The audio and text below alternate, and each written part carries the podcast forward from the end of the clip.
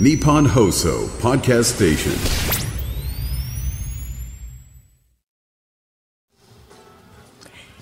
11月14日火曜日、時刻は午後3時半を回りました。FM93、AM1242 日本放送ラジオでお聞きの皆さん、こんにちは、堀潤です。パソコン、スマートフォンを使ってラジコでお聞きの皆さん、そしてポッドキャストでお聞きの皆さん、こんにちは。日本放送の増山さやかです。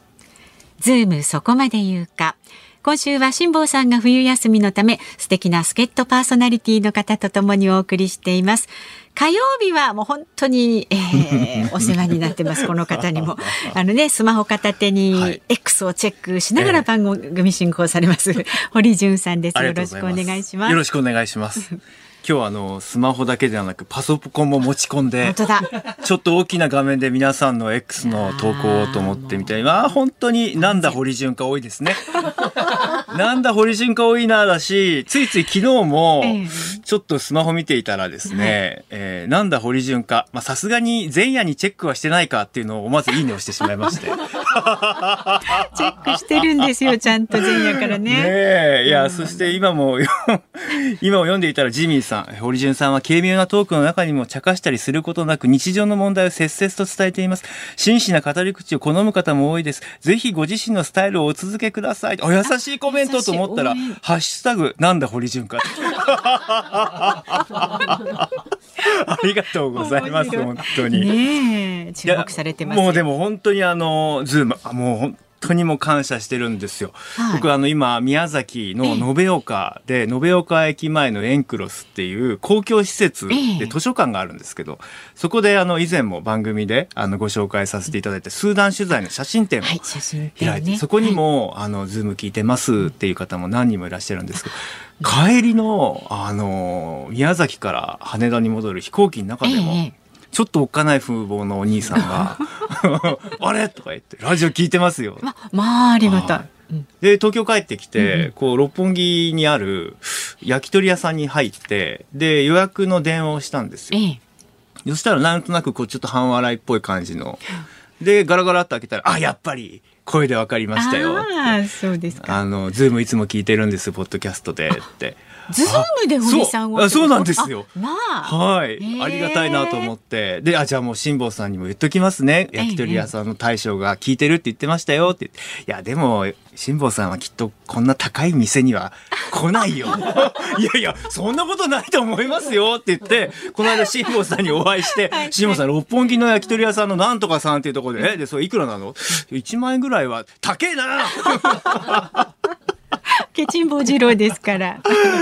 そう。でもきっとね、今度ご一緒しましょうね、みたいな話をさせていただきまして、うんうん本当に感謝してます。ああ、まあ、それだけこのズームでの存在感大きいわけですよ、堀さん。いやいや、でも本当にありがたいですよね。うん。で僕なんかあの、今国際情勢がやっぱ混沌としてるじゃないですか。はいうんだからあの、テレビとか YouTube とかの映像のメディアって、やっぱ映し出される景色が、まあ、悲惨すぎて、はい結構もうそれで見るのやめちゃった。うん。もうしんどくなるから遠のいちゃったっていう方もいらっしゃるなと思っていて。うそうですねん。なのでこういったこう声でうん伝える。で、優しく伝えられるうんうんメディアは今こそあの進化を発揮しているなというふうに感じているので、うんうん、だ今日もだからもし何かこの問題はどう思うの？とかあれば、ハッシュタグ辛坊治郎ズームで。あえそうですね、うん。そうですね。ぜひつぶやいていただいた、あの堀さんへの質問でも結構ですからね、常に見てますんで X はい、もう見まくってます。はい。話が聞きやすい NHK 出身、そうですね。あの大体いつもあの僕はあの今受信料還元キャンペーン中なんでっていう。受信料還元キャンペ もうーンずっと受信料育ちなんで、ええもうどこを切っても受信料の血が流れてるという。すごい表現ですね そうなんですよ。も。ここに N, N の文字が刻印が額にこれは何度ね石鹸で洗っても消えないんで。落ちないですか。落ちないですね。だからもしあれやれこれやれっていうのがあれば、ええキャンペーン中なんでじゃあもう絶賛還元中皆さんがこれまでお支払いいただいた技能を使ってるということですので、そういう魂で取り組んでるわけですね。朝もね、毎日ね。お疲れ様でございます。さあ、えー、ズームそこまで言うか 今日はねこんな堀潤さんとお送りしてまいりますけれども、はい、この後は昨日の夕方から今日この時間までのニュースを振り返るズームフラッシュお送りいたします。で4時台にズームする話題はガザ地区への緊急支援とパレスチナの実情ということで日本国際ボランティアセンター東京事務所広報の並木麻衣さんにお話を伺います、まあ、並木さんは堀さんはねよくご存知の方そうなんです。よ僕が2017年にパレスチナのガザを取材した時に、はい。現地で栄養失調の子どもたちがガザの中では8割以上という非常にこう深刻な事態だったので、えー、並木さん並木さんたちがガザの女性たちガザのお母さんたちで作る NPO などと連携して、えー、1区画1区画ずつに栄養学の知識を伝えて回るってことをやってたんですそこからですかだから物を配って終わり、はいはいうん、こうよく批判されるじゃないですか。じゃなくて国連からの限られた物資の中でも、うん、あこれとこれをこういう調理方法でこのように組み合わせれば、うんうん、バランスがある程度まあいい食事が提供できる。うん、それによって、まあ、子どもたちの栄養が改善できる。そういうお母さんたちを増やそうっていうのを一区画ごとやっていて。で僕はその様子を取材に並木さんに会いに行ったんですね、えーうんうんうん、並木さん当時あのお子さん妊娠中でガザで暮らしてらっしゃって、身重でお腹も大きかったんですけど、えー、よいしょよいしょってしながら、うん、あのそれこそパレスチナの皆さんにいろいろこう、コミュニケーション取って途中僕ハマスの私服警官隊にも囲まれたりとかもしたんですけど、はい、その時にも並木さんがもう堂々とこうですよあですよっていうふうにね切り盛りしたりとかしていて、えー、いや本当にその並木さん今日本に帰国されて、えー、JVC で広報の仕事をしながら今現在はあずっと培ってきたこのアラブの文化圏に対してのさまざまな思いを発信されているので、今日はプロフェッショナルのお一人としてまさに今の現状をどう見ているのか、うん、何を私たちはするべきなのかじっくりお話伺いたいなと思っていますし、はい、あとはあの世界情勢見るとミャンマーのこととかも、はい、もうほとんど語られなくなってしまいましたよね。よね。うん、まあさすがにこれだけ、うん、あの後ウクライナもあったし、うんうん、続くとでも今ミャンマーは本当に深刻な状況になっていまして、はい、国軍がね人権弾圧をしているっていうところは皆さん知っているかもしれませんが、はい。うんうん、あの反軍勢力、うん、まあ、その政府に対して対抗しようという少子、少数民族の部隊などが、まあ、盛り返してって言ったらちょっとワンサイドな表現になってしまうかもしれませんけれども、はいうんうん、実を言うとその国軍をしのぐような攻撃力も、うん、あの今手に入れようとしていたりして混沌としている状況なんです。その中でやっぱり犠牲になっているのは一般の市民特に女性や子どもたちということで、ここでも日本人が支援に活躍しているのでそうですか、うん、番組の後半ではご紹介したいなと思っていますね。そのミャンマーの話題もね、はい、ご時代にたっぷり教えていただければと思います。ね、堀潤パソコンから X 見られていると知ると急によいしょする私。ありがとうございます。見てますよ、ね、そう見てます。で堀さんどんなご意見でもあのね、はい、あのフェアにちゃんと受け取りますからね。はい、おい堀っていうのあればそうですよ、はい、はい、お待ちしておりますんで、ね、ご意見まだまだ、えっと、X だけじゃなくてメールでもお待ちしておりますので、メールで送ってくださる方は、zoom, zoom アットマーク 1242.com で、X で参加される方は、ハッシュタグ漢字で辛坊治郎、カタカナでズーム、ハッシュタグ辛坊治郎ズームで参加してください。で、いつもズームミュージックリクエスト番組のね、エンディングでお送りする曲をリクエストいただいているんですが、今週はそのパーソナリティの方に選んでいただくということで、はい、今日は堀さんのなんかお好きな曲、はい、選んだ曲をエンディングにお届けしようと思いますので、はい、ちょっと考えながらはいよろしくお願いいたします。さあメールズームアットマーク一二四二ドットコムでお待ちしております。では続いてガイタメドットコムプレゼンツマーケットインフォメーションです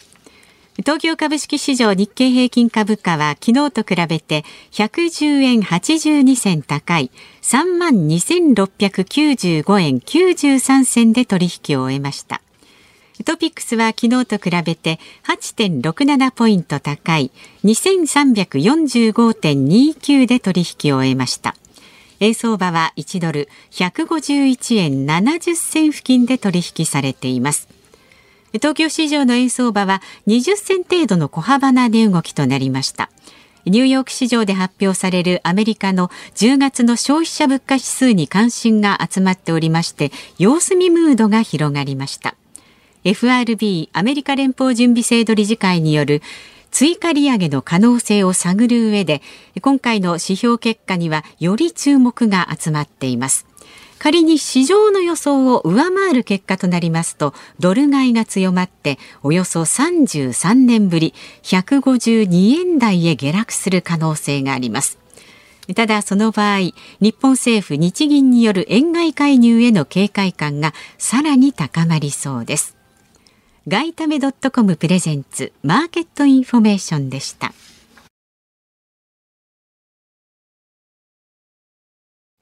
ニッポン放送ズームそこまで言うか。ここからは昨日の夕方から今日この時間までのニュースを振り返るズームフラッシュです。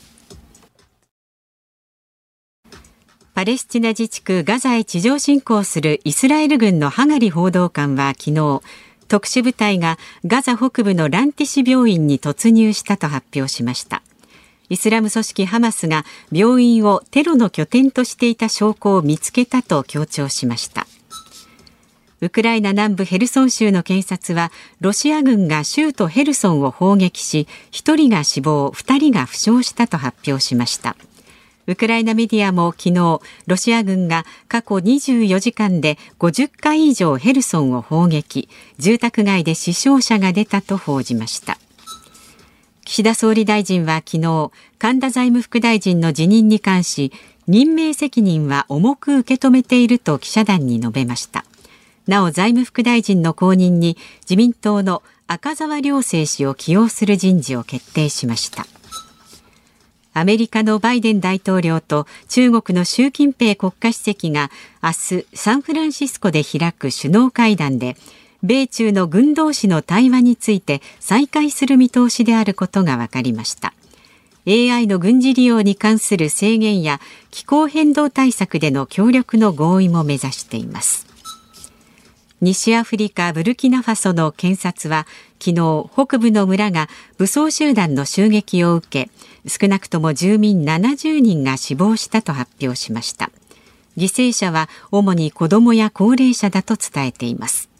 ブルキナファソでは隣接するマリやニジェールと同様政情不安が続き2020年以降3カ国で合わせて5回のクーデターが発生しています。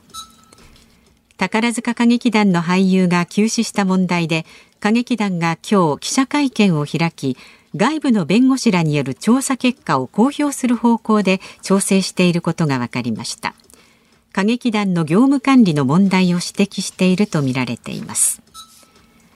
東京都千代田区の帝国劇場周辺にいた10代の女性を撮影し公演チケットの不正転売に関与したと決めつけた動画を YouTube に投稿し中傷したとして警視庁は昨日名誉毀損の疑いで煉獄コロアキの名前で活動する YouTuber 杉田和明容疑者を逮捕しました。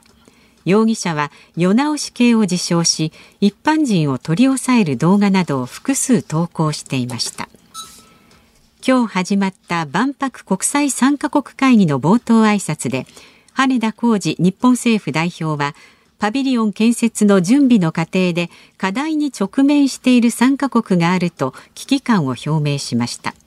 ナイジェリアもパビリオンの自前建設を断念したことが今日分かりました。愛知県東郷町の今田健二町長が職員に対し暴言によるパワハラやセクハラをした疑いがあることが昨日関係者への取材で分かりました。今田町長は近く記者会見で説明する方針を明らかにしました。はい。今ちょうど X を見ていたらどうして急にこんなに世界はうん戦争や混乱の時代になってしまったんだろうか。でも本当に急にそうなったイメージは確かにありますよね、うん、そうですね。ちょっといろんな要因があるので、はい、今紹介されたニュースを紐解きながら考えていきたいなと思っています。はい、ます。でまず最初に、まあ、ガザ、まあ、そしてイスラエル国防軍の侵攻、うん、まあ、これによって本当に多くの方々の命が奪われていますよね。はいまあ、ガザだけでもすでに1万人以上ですし一方ハマスが、まあ、イスラエルの市民の皆さんを誘拐したということで、うん、今も240名から220名の方々分かっているだけでも人質にとっている状況ですし、はい、1400人近くの方が殺害されたという状況ですよね。うん、で、まあ、今世界分断の真っ只中にあるんですがやはりこう懸念されるのはこれ以上の戦争の拡大だし、はい、で聞きにったんですよいろんな方に。うん、でまずイスラエルのコーヘン大使に会いに行きまして、はい、駐日大使ですね。えー、えー、今国連がまあ機能していないで一方国連総会ではイスラエルに対しての,、まあその非人道行為をすぐさまやめるべきだという決議が121カ国の、え賛成多数で決議されました、えー、ヨルダンなどが提案したものですけれども、うん、それに関してはまずどう思いますかとあの批判の声も上がってますよねと、これはもう完全にリジェクトすると。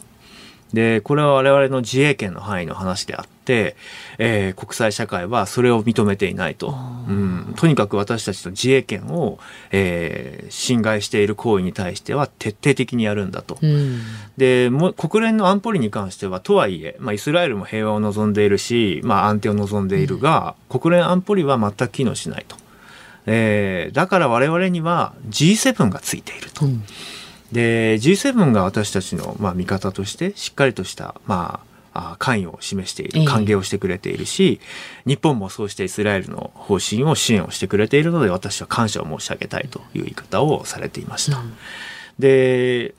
パレスチナの駐日大使のシアム大使にもお話を伺いました。はいえー、非常に残念なのは例えばイスラエルがその日本に感謝しているというのはこれはある意味プロパガンダなんだと。日本は決してそんな国ではないと。日本はしっかりとパレスチナの市民への支援も続けている。70年にわたって人道支援を続けてきた国であり、最も中立的で和平を重んじる国であり、そのイスラエルが日本に感謝を示すというのは私たちからしてみると非常に心外だし、そんな風に日本を使ってほしくないと思うと。なぜなら日本は本当に平和と安定のために貢献してくれる国であり、欧米とは違うからだという話をしていたんですよね。で、そうした中で両者に聞いたのは第三次世界大戦のじゃあリスクはどうなんですかと。まあ、イスラエルとうん、まあ、パレスチナ特にガザハマスに対しての攻撃で多くの市民が巻き込まれる中例えばあヒズボラですねレバノンに展開している、えー、例えばシリアでとか例えばイランがとかその周辺諸国が次々とイエメンのフーシ派がとか、えー、ハマスにこうするような動きが広がっているが、はい、これに関してはどう思うんだという話を、まあ、コーヘン大使に聞きました。はい。うんまあ、コーヘン大使は我々には先ほど言ったように G7 がついている。すなわちアメリカがついていると。アメリカの存在を皆さん忘れているようだけれども彼らはきっと最終的には外交的な傘を用意してくれると、外交的な傘アンブレラ、我々がこう外交上安全保障上のアンブレラっていうのはどういう文脈で使うかというと核の傘になる。まあ、先日も閣僚が、えー、極右のね、閣僚が核兵器を使うことについて言及して、うん、えー、注意を受けていましたけれども、まあ、その、まあ、暴力が、まあ、ある程度行使されないための均衡としての核のありようというのを改めて、えー、述べていました。一方、コーヘン、さんではなくて、シアム大使、はい、中日パレスチナ大使ですね、に伺うと、第三次世界大戦が起きるっていうその前提はこれもまた一つプロパガンダだと思いますよと。うんイランがいるぞ、えー、フーシアがいるぞ、レバノンがいるぞ。ってイスラエルは言うけれども、私たちアラブの国々や、そしてこの間イスラム教議会、えー、協力機構という、えー、イスラム教を信奉する、まあ、地域の方々で作る機構があるんですけど、アラブ連盟とイスラム協力機構が合同で首脳会議を開いて、うん、えー、私たちはまあ平和と安定のために、まあ、一致団結してイスラエルの今の現状に対しては抗議するっていうのをまとめたんですよね。イランもそこに入ってるわけです。うん、ですからその世界に火種が広がるっていうのはこれもある意味戦争を煽るような形で自分たちの正当性を伝えているに過ぎないんだという説明だったんですね。うん、でもね堀さんあなたの言うように第三次世界大戦が起こるとするならばおそらく国連を軽視する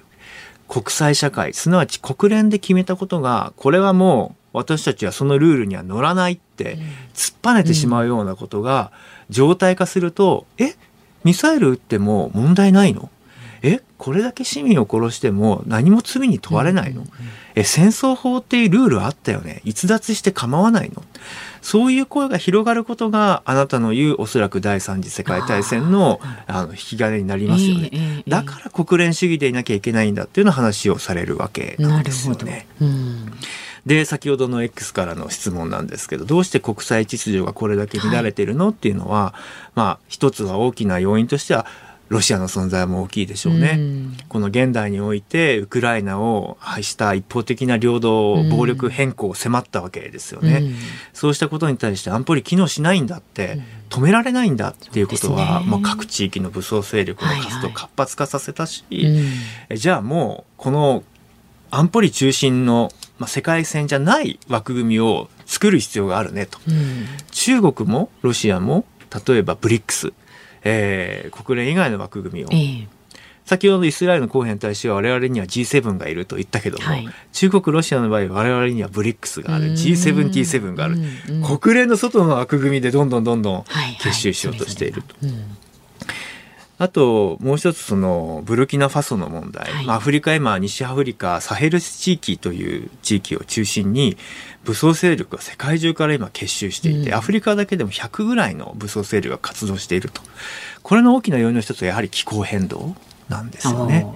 気候変動で砂漠化が進んで食料が生産できる土地ってものすごく価値を生み始めてるわけです、でそこを奪い合う。奪い合うと戦争が起きる。あ戦争が起きるとそこに武器を売りにつつける人たちがいる、はいはい。でブルキナファソなんですけど、うん。実を言うと今年の大きなトピックの一つが北朝鮮朝鮮民主主義人民共和国との、うん。えー国交をですね回復させると関係を改善するというのを表明したんです。うん。あのこれまでの核実験の問題など国連の制裁なども含めてブルキナファソ一旦外交を切ったんですけど再びこのところ関係を強化すると。え。え。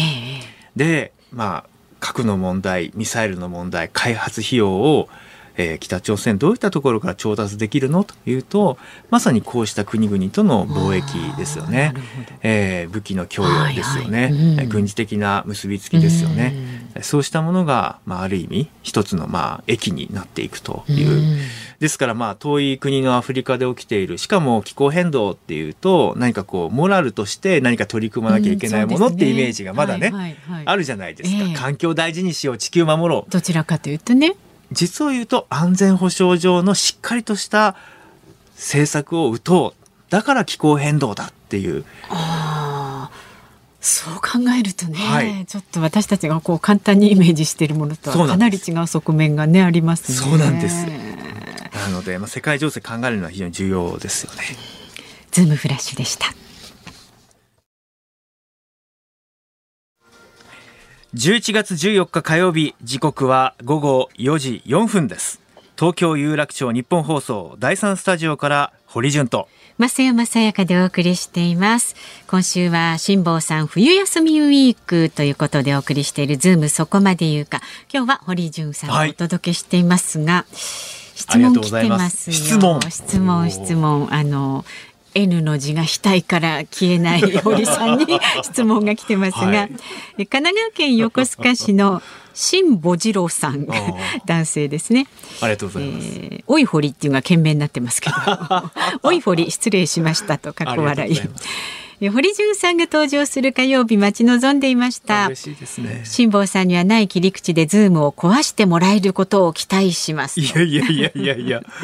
えもう常に縫い針持ってますから。私壊れそうになってすぐすぐ 自分で縫っちゃうっていう、はいうわ。うわーうわ ここで質問ですよ、はい。質問ですが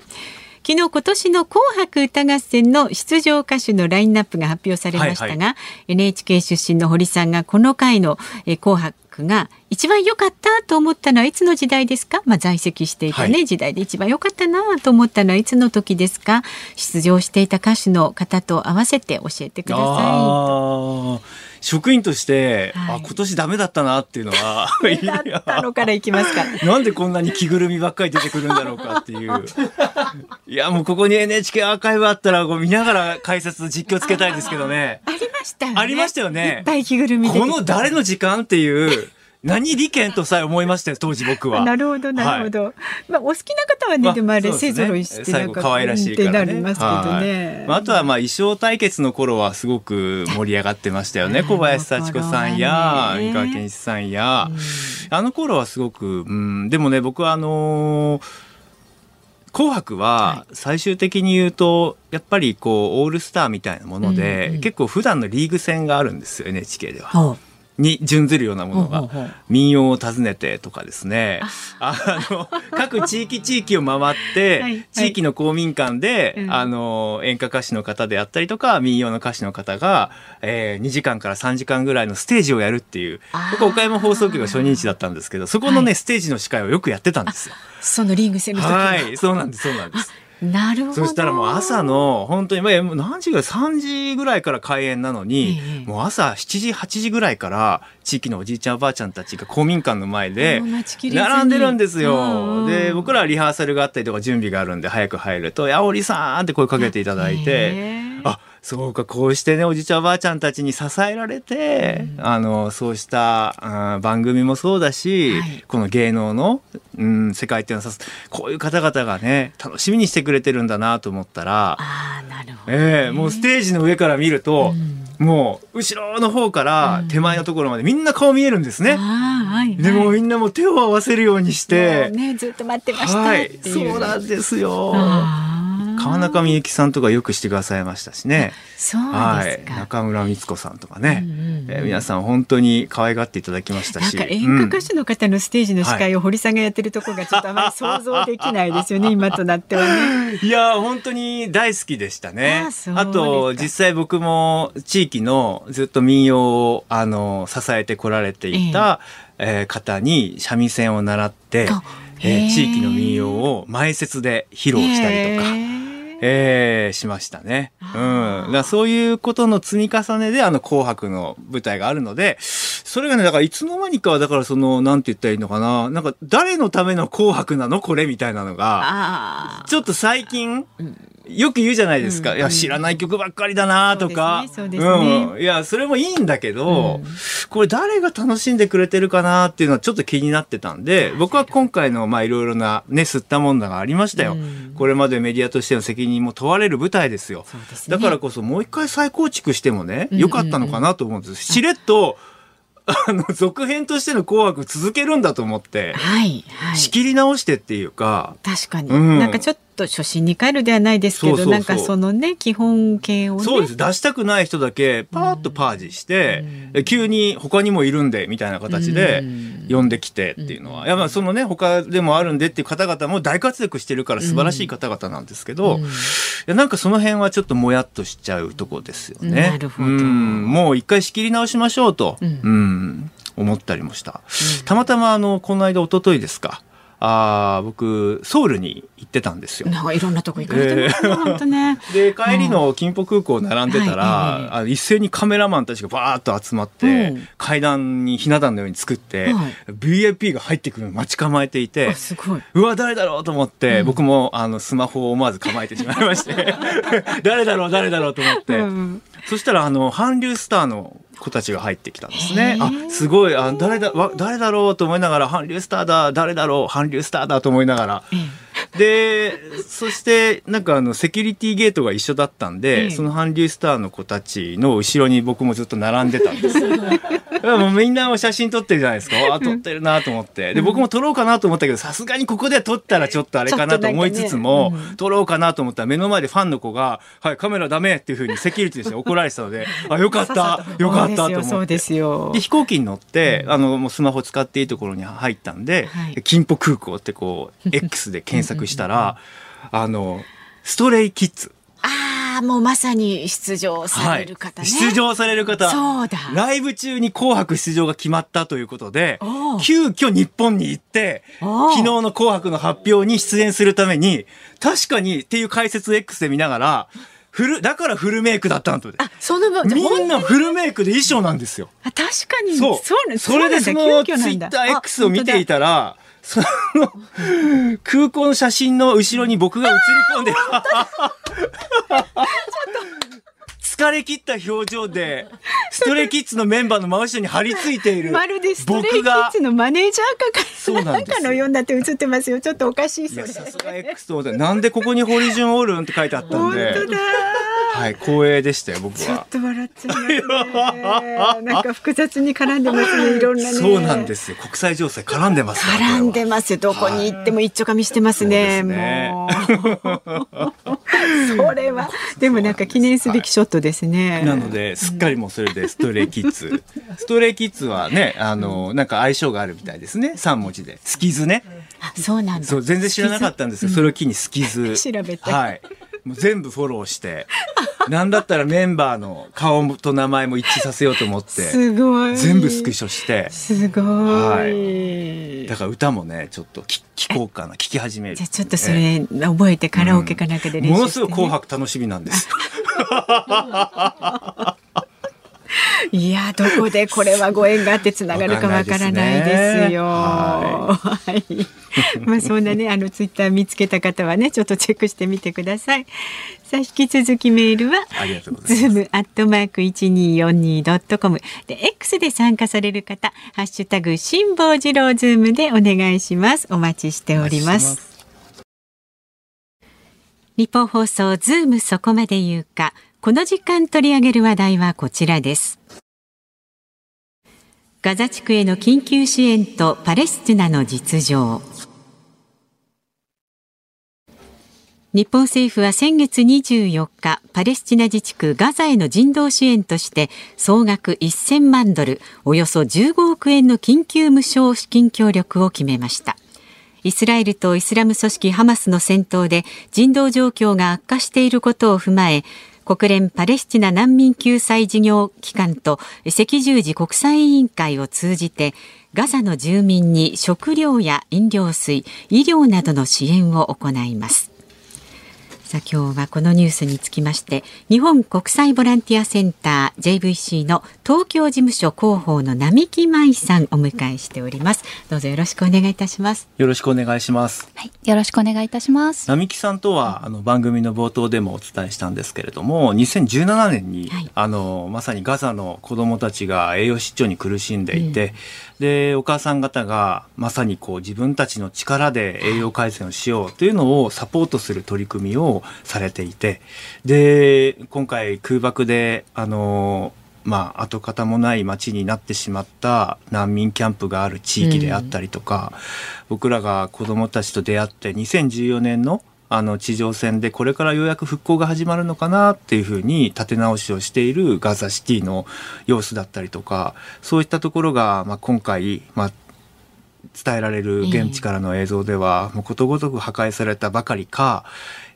当時関わったお話聞かせていただいた方々の安否ですよね。でそういうことも含めて、まあ僕自身も胸が苦しくなる一方で、並木さんはもう現地駐在として関わっていらっしゃったので、もうその思いはもう筆舌に尽くしがたいことだと思うんですね。並木さんは、まあ、どうしてまずそのパレスチナに関わることになったのか留学先がパレスチナだったんでしたっけ？はい、そうですね。あの、ぶっちゃけてもいいですか？は はい、あの、なんでしょう、バックパッカーとして現地に行っていたあの大学2年生の時に、あの、ちょうど爆撃を受けたばかりのあのジェリコのあのパレスチナの町に行って、で、あの、それを見せてもらってたんですけど、現地の男の子にナンパされてですね。結構しつこいナンパを受けてですね。はい。で、私たちパレスチナっていうと、うんうんやっぱりなんかあの、怖い場所とか、かわいそうな場所ってイメージするじゃないですか。うんでも、その時気づいたんですよね。私自身もパレスチナ大変なとこだと思ってたんですけど、あ、そういえば普通に人が生きてると思って、うんそりゃナンパもするわ、みたいなことを思って、あの、こんなとこだったら住んでみた方が私もうちょっと現地のことがわかるかなと思って、大学時代にパレスチナ側と、あとまあ、あの、この際だからと思ってイスラエル側にも留学をしました。はい、大学3年生に、2006年、7年の話です。ちょうど2001年9.11のテロ、ええええ。うん。あの時にはまさにこう憎しみの連鎖をどう断つんだ、まあ、一方で対テロ戦争を幕開け、国家と国家の戦争ではない形の武力闘争が始まりっていう、そういう時に並木さんは高校生ぐらいだったんでした？そうですね。911が起きた時にちょうど高校2年生で、まあ、あのニュースで見ていてでみんななんかあの何ですかこうニュース見て数がカウントされていくじゃないですか、うん、何人亡くなった、うん、何人傷ついたって。もうそれってこう一つ一つの重みをあんまりニュースだと感じられないと思うんですよね。私自身も感じていなかったので、じゃあちょっと向こうの言語をやったり、向こうにあの暮らしてみたら、もう少しあの体温の伝わるような情報を私自身が集めてこられるかなと思って大学でアラビア語を勉強していました。実際にあの今の状況うんなかなか一言では伝えづらいと思いますけれども、うん、まあ、戦闘が始まってここまで熾烈な戦争に発展するもはやこう自衛権の範囲を逸脱し逸脱している形での軍事力が行使されている。うん、一方ハマスはハマスでイスラエルの市民の人質という形で取っていて複雑な思いをやっぱり抱いてしまいます。で何ができるんだろうかっていうのを毎日考える日々です、うん、並木さんどう思われてますか、そうですね。あの、まあ、この市民が傷ついている両側で、もしくはこう、あの、恐怖を抱いて日々を過ごしているという状態を、あの、なんとか止めなくてはならないのに、それが、あの、本当にままならない事態がなんでこんなに続いてしまってるんだろうというふうに毎日ニュースを見ながら、あの、思っていますか？もうできるだけの声をたくさんの人が上げていますし、それはあの、世界中でそうなんですけれども、それでもあの、簡単な、話なのにこう市民が傷つくことを止めようってそれ簡単な話なのにこう止まらないということ本当にあの悶々としますよね。これは私だけじゃないんだと思いますね。実際にあの現地の方々とのやり取りであったりとかその並木さんは、まあ、ある意味 JVC の今日代表としてあのいろんな方々のつながりの中の、まあ、代表としても来ていただいているのかなと思ってるんですけれども現地が今どういう状況なのか、うん、どんな声が伝わってきていますか？そうですね。あの、私たちガザにパートナー団体がいて一緒にいつも活動してるんですよね。子供のケアで。で、その方々も今仕事どころではなくて、で、現場のあの、日本人駐在スタッフの友人たちがですね、同僚たちが連絡取ってくれてますけど、まあ、まず、あの、何ですか。こう、話せるとか、メッセージのやり取りができるという状態ももうとっくに過ぎていて、もう既読がつけば、数日に一度既読がつけば生きてるのかな、みたいな。そういう感じですね。で、私自身も友人いますけど、もうあの、既読すらつかない状態で、ただ、他のパレスチナ人の友人が連絡取ってくれて、えっと、その、北部に住んでいた私の友人に関しては、南部の難民キャンプの、あ、えっと、学校か。あの、学校に、国連の学校に逃げ込んでいるって、それがもう1ヶ月前かな。はい、結構早い段階で、あの、逃げていたというのは聞いているんですけど、うん、そこもの空爆を受けていますから、学校でも南部でも。もう次の瞬間何が起きてるか私もわからないなと思ってもう友人がねあの生きてるか死んでるかもねあのわからない状態ですよねはい。うんそうした中でもどかしいですね。あの、国連の安保理は互いに拒否権を使うし、国連決議で直ちの停戦をと121カ国が賛同したとしても、それは拒否するという形で実行されない。うんうん、戦争を止められない。もう国際社会なんて一体どこにあるんだっていうそうした声も当事者の方々からも聞きます。何をすべきなのか、うん、何ができるのか、うん、うん、並木さんは今常に何を模索されてますか？本当にあの手探りなんですけれどもあの私はこう JVC 日本国際ボランティアセンターのチームの一員なのであの例えば日本のあの外交方針としてこの状況にあの何かできないのかって日本はあのやっぱりこう欧米諸国とは違う歴史を持っていますしあの平和国家というふうにあの言ってきましたし両方と関係がありますからあのここはこうパレスチナ側イスラエル側というのではなくてあの人道ということを軸にして人道国際法というのを軸にしてあのもっとできることがあると私は信じているんですよね。なのであのこういった皆さんの声をあの束ねたり NGO 同士の声をこう一緒に声明したりとかして国会議員の方々に届けたり外務省の皆さんにあのお目にかかりに行ったりしてあの声を届けるというような活動もしています。で一方であのまあ、何でしょうなかなか政治が解決できない問題というのがこの間ずっと続いている本来はあの政治ってこう私たちがあの皆さんに力を託してるんだと思うんですよ。でもあのそれがこう何かにとらわれて動けていないのであればやっぱりあの託してる市民側があのこういうふうに動いてほしいってこうあるべきだというふうに問題提起をしていくことが大事だと思ってますから私たちだけじゃなくって今あの毎日のようにあちこちで、えっとまあ、集まってあのデモをしていると反対活動していると停戦を呼びかける活動をしているみたいなような活動すごく大事だと思ってます。これをあのできればいろんな方々にあの発信をしていただきたいですね。今あの人道っていうね言葉がありましたけど、えー、ついね何かこう大きな死語で捉えるとイスラエルはガザはとかハマスはとか、うん、だんだんだんだん政治やイデオロギーやまあ、本来この局面では語るべきじゃないような、うん、論点が立てられていって、それで何かまた対立が次に生まれていくような、なんか冷静さをここでしっかりとして持っておくべきその時の手がかりとしていやこれは市民だと、一般の非戦闘員だと、そこでは連帯できるはずなのに、なかなかそれが進まないっていうのが辛いですよね。実際政府に対しても、えー、NGO の皆さんでいろいろなまあ申し入れもしたし、うん、外務省とも直接協議もしてると思います。日本政府の反応はどうですか？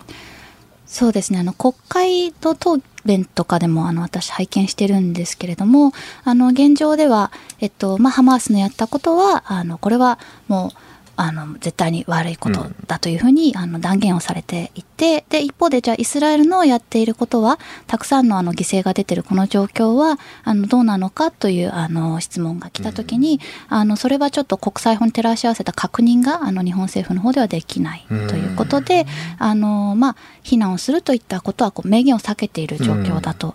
思いますね。ノーベル平和賞を受賞したイエメン出身のタワックル・カルマンさんという方にこの間お話を伺ったんですが、うんえー、日本にはガザで起きていることにノーと言える道徳的な力があるんですっていうふうに言っておられて、えー、日本は原爆の被爆国でもあるし、うんうん、まあ70数年間の間、まあ、憲法9条の中で平和をというのを打ち出してきた地域、うん、だからあなたたちが言うことの意義っていうことをもっと感じてもいいんじゃないですかっていうことを私は日本政府にも推奨してるんですよっていう話をしてました。並木さんは今こそ何を、まあ、一人一人が心に置いておくべきだと思われますか？うん私自身もこう毎日のように考えているのでただ本当にあの一番弱い人たちの市民にあの、ね、あの思いを馳せる寄り添うということなんだと思います。えっと、私の友人の子供たちなんかガザの中でもう1週間パンがないですよ。毎日食べるもの探してなんとか生き延びていますしもうあの爆撃の中で南部の暮らしてる友人とかですよ爆撃の中で子供たち4人抱えてずっと道道でだってお家の中に行ったら巻き込まれちゃうかもしれないから道端に子供抱えてずっと何時間でもずっとそこにいるみたいな暮らしを今毎日毎日日々なんとか更新してる状態ですから、うん、こういったストーリーをもっとあの知っていただきたいし現実に起きてるんだということを認識していただきたいです。でも私はあの人質の方々もイスラエルの方であのロケットが落ちてきて不安という声も聞いていますけれどもそっちもあの止めなくてはならないです。とにかく止めてでその後ゆっくりこうあの話し合って今後のことは例えばあの国連の調査団入れるとか、いろんな手法がありますからそうやって解決していくという方向性で動かしていけるようもう一人一人が声を上げていただくということだと思います。あのなんでしょう。生活すべてを犠牲にしてほしいというわけではないんです。ただこれおかしいよね。早く終わらせないといけないよね。という一言でいいと思うのでもうその空気を社会の中に持つことだと思います、はい、そうですよね。あのイスラエルの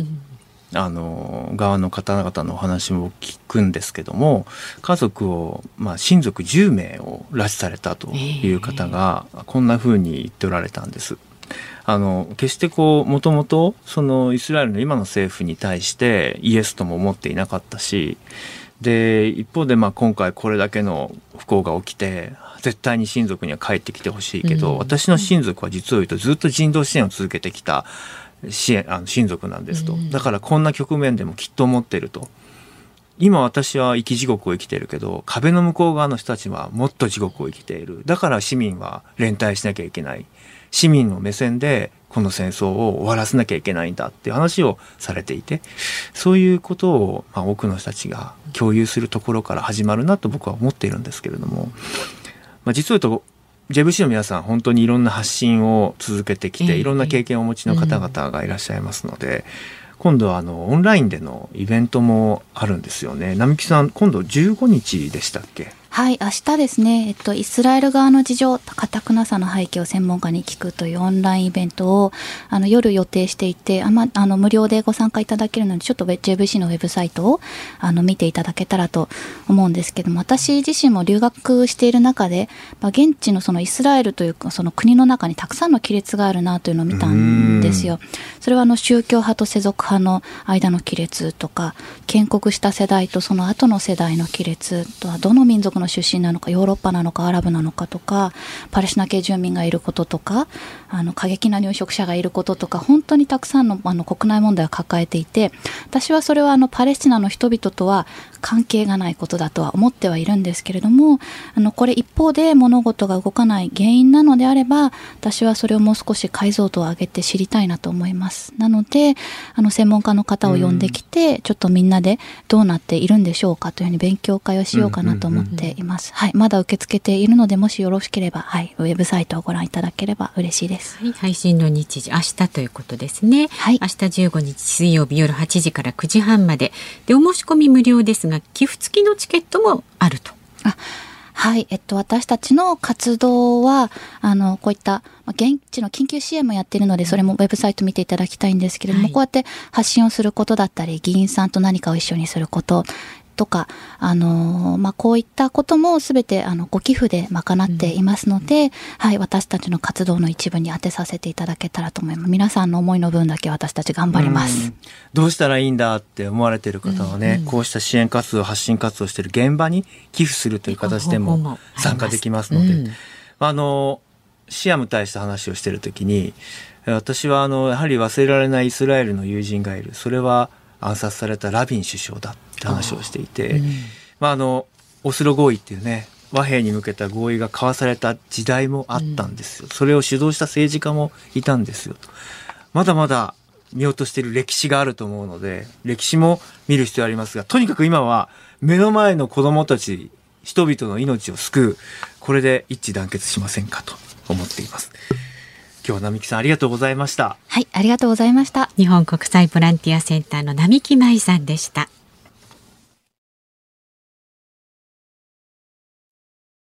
ズーニッポン放送辛坊治郎ズームそこまで言うかをポッドキャスト YouTube でお聞きのあなた増山さやかです。飯田浩二です。お聞きの内容は配信用に編集したものです。辛坊治郎ズームそこまで言うかは月曜日から木曜日午後3時半から生放送でお送りしています。ラジオの FM93 AM1242 に加えてラジコでもお聞きいただけますよラジオラジコでは配信版では聞けない。あんなことやこんなことがいっぱい。さらにリポーターがあなたの街にお邪魔する中継企画や辛坊さんが夕刊富士の記事を解説する夕刊富士そこまでズーム。えそして生放送でしか参加できないリスナー参加コーナー。ズームオンミュージックリクエストなど盛りだくさん。ぜひラジオラジコでも辛坊治郎ズームそこまで言うかをお楽しみになってください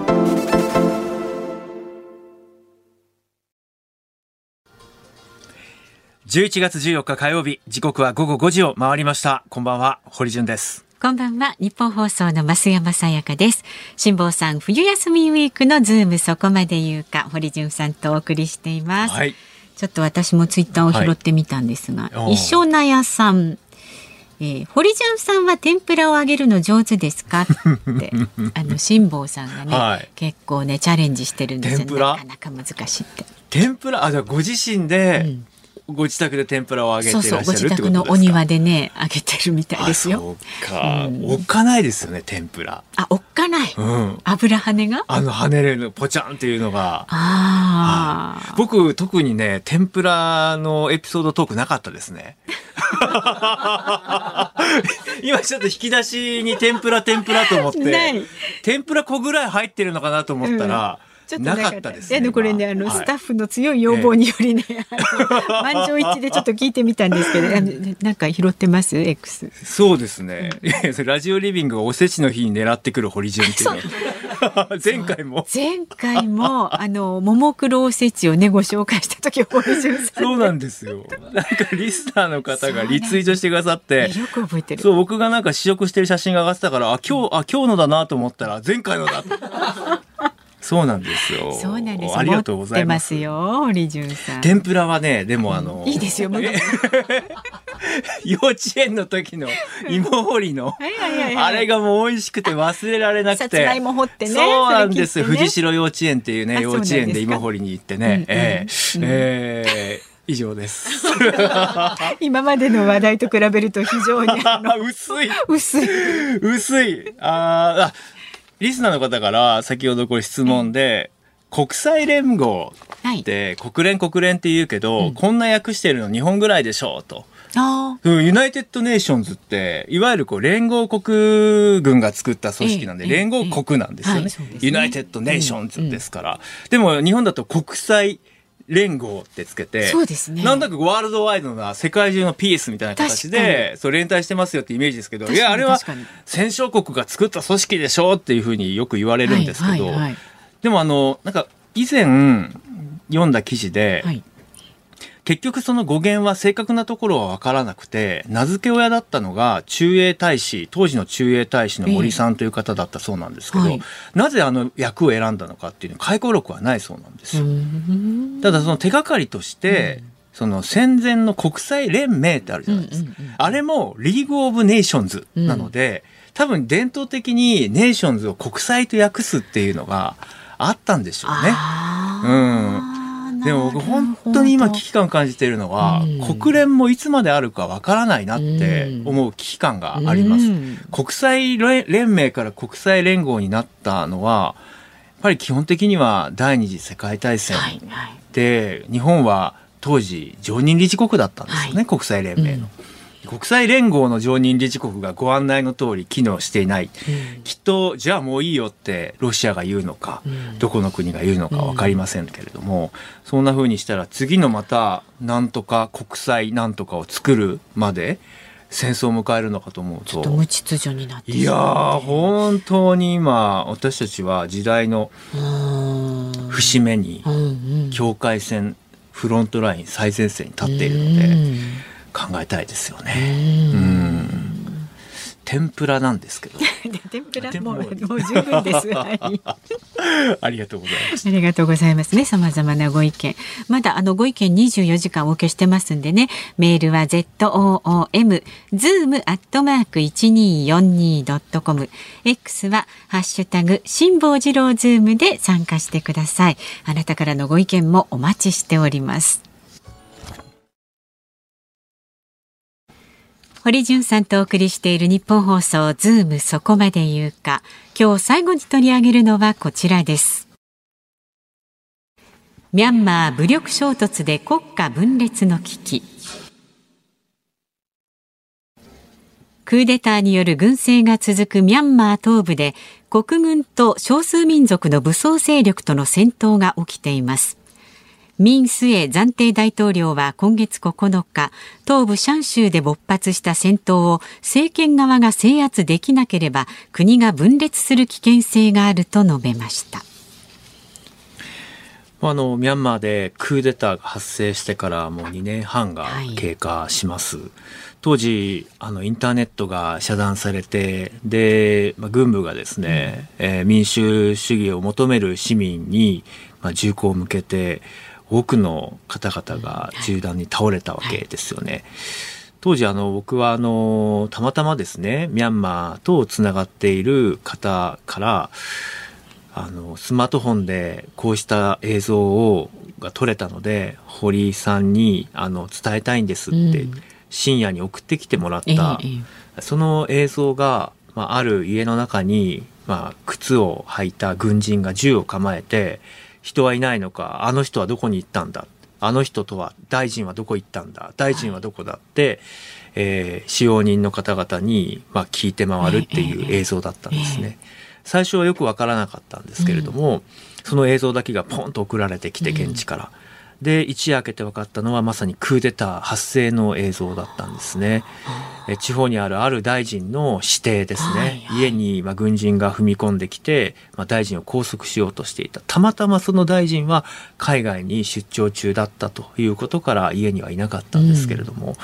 あそれが僕が伝えたミャンマーの第一報だったんです。でそこから市民の皆さんが、えー自分たちで撮ったスマートフォンの映像や現地の SNS で出回っている映像とかをもう随時うん。バケツリレーのようにして送ってきてくれましてもう本当に凄惨な現場でした。子供も含めて殺害されていたしと。で結局、まあ、そこから軍は、まあ、主導権を握ってこのところねミャンマーのことってあまり伝えられなくなったので、うん。はい。あ随分落ち着いてきたんだろうなっていう印象を持たれている方も少なくないと思うんで。す実際には逃れた方々が一生懸命 CDM といってその民主化の運動の火を絶やしてはいけないということから路上に隙を見て出て声を上げる活動をまあ続けていたりとか一方国軍は国軍で少数民族地域への弾圧というのを強めていて、うん。カチン州だったりとかザガイン州だったりとかミャンマーでいうと北部の地域なんですけどね、そこにまあ戦闘機を飛ばして空爆を行う。で空爆を行う相手というのは必ずしも武装勢力だけではなくていわゆるこう避難民の難民キャンプが攻撃の対象になったりとかあとは一般市民の皆さんももう村が焼き討ちにあったりするので近くの山に避難する。うんでも上空から監視をしていて人がいるというのは分かるやいない攻撃をしてくるので山々を転々としながら避難生活を続ける。さらには地雷なども使われていてその足を失う人たちがいるけれども義足を作るチームがもう今バラバラになってしまったので、義足もないまま、うんあの命を落としたりとか不自由な暮らしを強いられているという方がいると。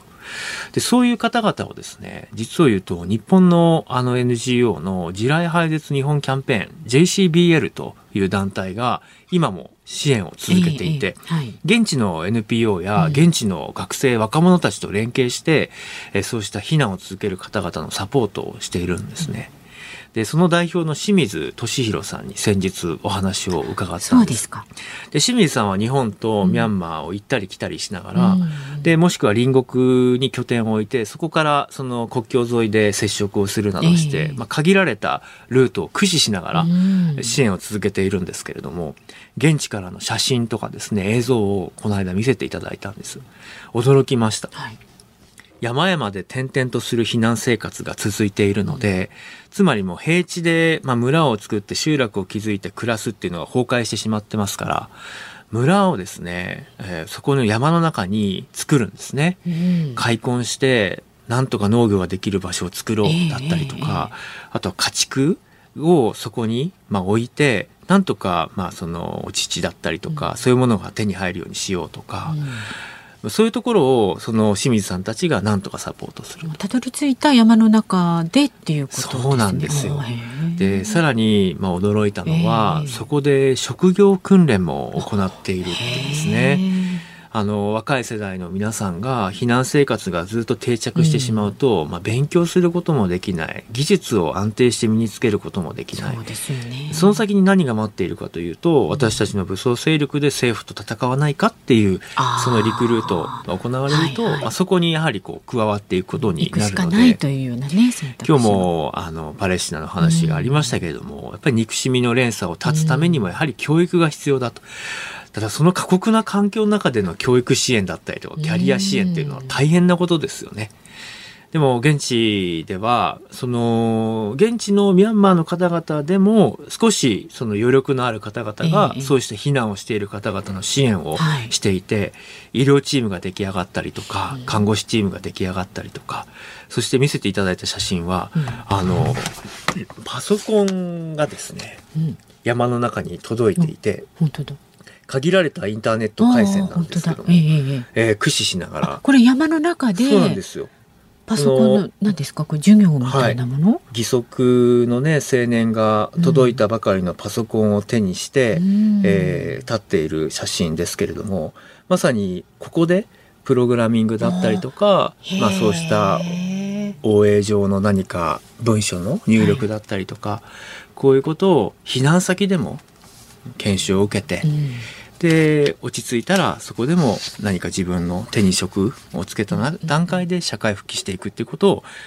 諦めてはいけないとうんいうことで進めてるんですね。逃げてるだけだとね未来につながるものが何もなくなっちゃいますもんね。そうなんですよ。で一方であの今は山間部北部地域の山間部のお話でしたけれども、在日ミャンマー人のスウェイさんという女性がいて僕はあのこの方にその2021年の頃からお話を伺ってるんですけども、はい。定期的に。お母様がヤンゴンにいてでヤンゴンの状況どうですかっていうふうに聞くと今度はこう無言の圧力支配っていうのがえーちょっと街中でスマートフォンを持っているだけで軍が近づいてきて何を見てるんだとパッと取り上げられる。でそれがまあ国にとって軍にとって不都合なことであればその直ちに拘束されてしまったりとか、いわゆる恐怖の支配を展開していると。ミャンマーは本来そういう地域じゃなかったですね、ええ。民主主義の国としてこれからまさに発展していきましょうっていうことを確認し合った地域なんだけどもと。で先ほど冒頭で増山さんが伝えてくださった戦闘の状況なんですけれども、展開がややですねあの複雑な展開を見せ始めていて、はいミャンマー国軍に対して対抗する少数民族の武装勢力であったりとか、まあ、今回のクーデター以降立ち上がった民衆による武装勢力であったりとか、まあ、そうした活動が活発化してきていて、で国軍をしのぐですね、えー戦果を上げ始めたということから国軍が、まあ、側がですね緊急会合を開いて対応を検討すると。でさらにそこで使われている武器が例えばドローンを使っていたりとかして、はい。はい、これまでとは異なる、まあ、ハイテクなですねえ。ー武器もまあ入ってきているということですから、これがだんだんだんだん戦闘がさらに内戦になって内戦がこう激化して広がっていくとそこにさまざまなまた武装勢力であったりとか支援する国家が出てきてミャンマーを舞台に東南アジアからまた次の戦争が始まってしまうようなことがあってはならない。はいはい。でも大元を正すとですよ、やっぱり本来民主的にみんなで決めたルールに基づいてえ国家を運営しようとしていたのにえ軍がクーデターを起こして、えー非暴力の人々を弾圧して、ね。でそうした国軍のあり方に対して国際社会として、そして日本国としてノーだと、ダメだと言わない限りはやがて次の戦争地域がまた私たち日本の地域に近寄ってくるぞということにもなるんだと思うんです。SOS を出しているミャンマー市民の皆さんの声も忘れないでくださいというのが僕からのメッセージです。お送りしているのはプラスチックオノバンド Give Peace a Chance 平和を我らにです。うん。聞いたことあります。はい、うんジョン・レノンさん、小野洋子さん。うんうんあの、世界中これだけ今戦争が起きて、まあ、ウクライナもそう、パレスチナ、イスラエルもそう、もう先ほど言ったミャンマーもそう、で、もうあちらこちらで戦争勃発なんですけど、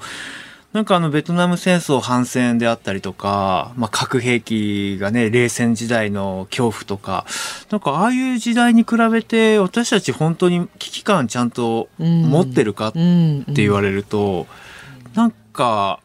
まだふわっとしてる感じしません、ないかもしれない。こうやってみんなで歌を作ってうん。連帯しなきゃっていうそういう機運でもないところが、うん。なんかあの重なるんですようん。ね。あ大正時代って、はい。やっぱり文化がこれからっていうあ。時代でわーっね。なんかちょっとおっかないなってやっぱり思ってしまうんですよ。逆にね。うん、煽ってるわけじゃないんですけど、うんうんまあ、そうならないための国際連合だったはずなのうんうんで、うんもう一回足元しっかりと、うん、固めていきたいですね。さあ日本放送この後は伊集院光の種フリーアナウンサーの竹内かなえさんとお届けしますメールあそうですかあ竹内さん。ま、メールテーマは我が家に新製品がやってきただそうです。で、明日の朝6時からの飯田浩二の OK 工事アップ。コメンテーターはジャーナリストの佐々木俊直さんです。アジア太平洋経済協力会議サンフランシスコで開催というすというニュースなどを取り上げます。で、明日のこの番組、助っ人パーソナリティは、茅野俊人さん、ゲストは自動車業界に詳しい経済ジャーナリストの井上久夫さん、大学ジャーナリストの石渡礼二さん、お招きいたします。さあ、堀さん、はい残すところあと10秒ちょっとです。はい。あの、この後、はい。投稿全部読みます。読みますよ。ズームそこまで言うか、ホワイトは堀潤と。増山さやかでした。